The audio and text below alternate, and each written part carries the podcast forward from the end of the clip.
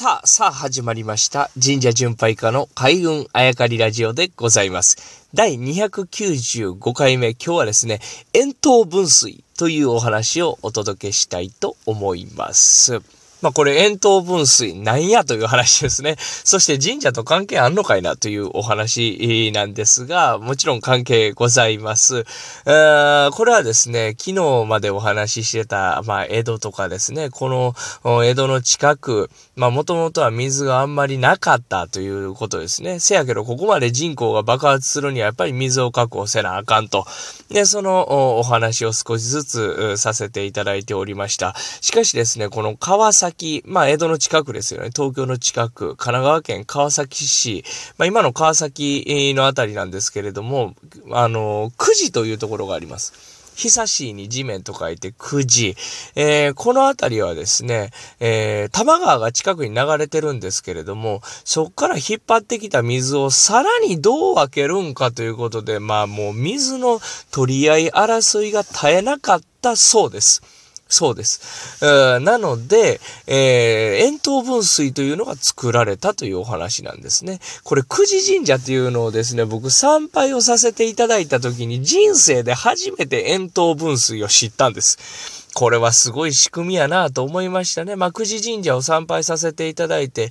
まあ、その近くの人とか神職の方にですね、この辺りは、あー多摩川が近くにありまして、という話聞いてて、ああ、そうですよねって。んで、まあ、自慢げにですね、水がいっぱいあるから、この辺の人たちって、えーいい人多いんでしょうね、なんていう、う話したらですね、それが、あー佐々木さんと、実はこの辺り、争いが絶えなかったんですよ、なんて話を聞いてですね、えーと驚いた、あーことが、ありましたね。えーそれで、えー争いが絶えなかったと。で、まあ神社参拝して、で、その参拝したらですね、その近くにですね、円筒分水っていうのがあるから、ぜひ見て帰ってくださいね、なんて、えー教えていただいてですね、久慈神社参拝して、えーその近くで探すわけですよね。そしたらその円筒分水というのが姿を表すわけでございます。この円筒分水、もしかしたら初めて聞いた方いらっしゃるかと思いますね。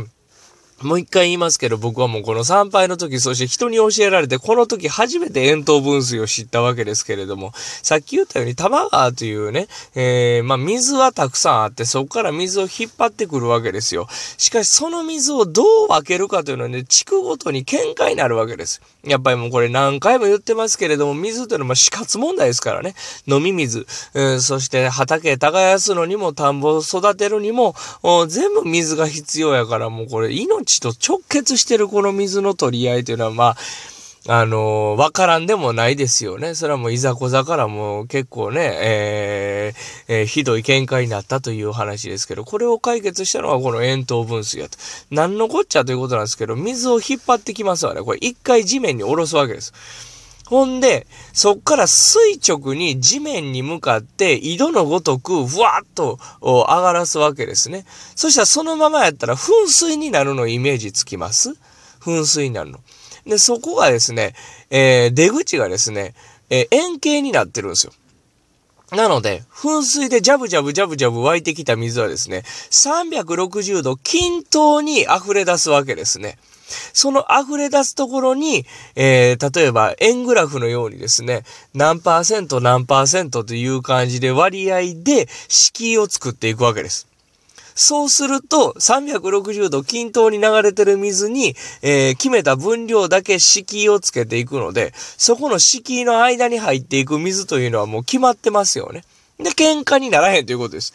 例えば、その敷居をパンパンと半分に分けるような、えー作りにしとく。そうすると、右と左にしか水が分かれていきませんね。なので、50対50という均等に水を分けれるという仕組み。そしてそこをまた細分化していくわけですよ。何十何体何十何体何十何点何体何十何点何体みたいな感じで、えー水を分けていく。この仕組みが円筒分水というわけですね。これはもう勉強になりましたね。ぜひですね、知らない方、あとは見たことない方、あいらっしゃればですね、まあ、東京近郊であれば、その川崎の久慈というところに円筒分水、久慈神社に参拝していただくとすぐ近くにありますから、あぜひ、えー、機会があれば見ていただきたいなと思いますし、あとはまあ、インターネット使えばですね、えー、今聞いていただいているこのスマホとかパソコンですね、えー、すぐ調べていただければ円筒分水の写真出てきますから、あ見ていただくこともできますますし、あとは全国にね、今となってはやっぱ水道が整備されると、珍しいものになってますんで、えー、ここは、あのー、史跡ですよみたいな感じで円筒分水が残ってるところがたまにありますから、これも神社巡り全国してまして、えー、結構見つけることができるんですけれども、もしかしたら皆様がお住まいの近くにも円筒分水があるかもしれないですね。まあ、話を整理するとですね、水というのは切っても切れないもので、やっぱり水が豊富なところに皇居とか都が置かれてたなと。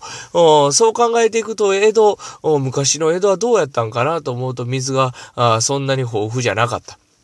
やっぱりそこは水引っ張ってこなあかんかった。ほな、その近くはやっぱり水があんまりなかったんで喧嘩になることが多かったというのがやっぱりそういうことがあったんやというようなね、えー、視点からあ神社巡りしてるとその久慈神社に出会い、その久慈神社に出会った時に参拝させていただいた時に近くの方、神職の方にですね、遠投分水というものを教えてもらったと。これはまあ、あすごい知恵やなと思ったというところにたどり着いたというお話を今日はお送りさせてさせていただきました。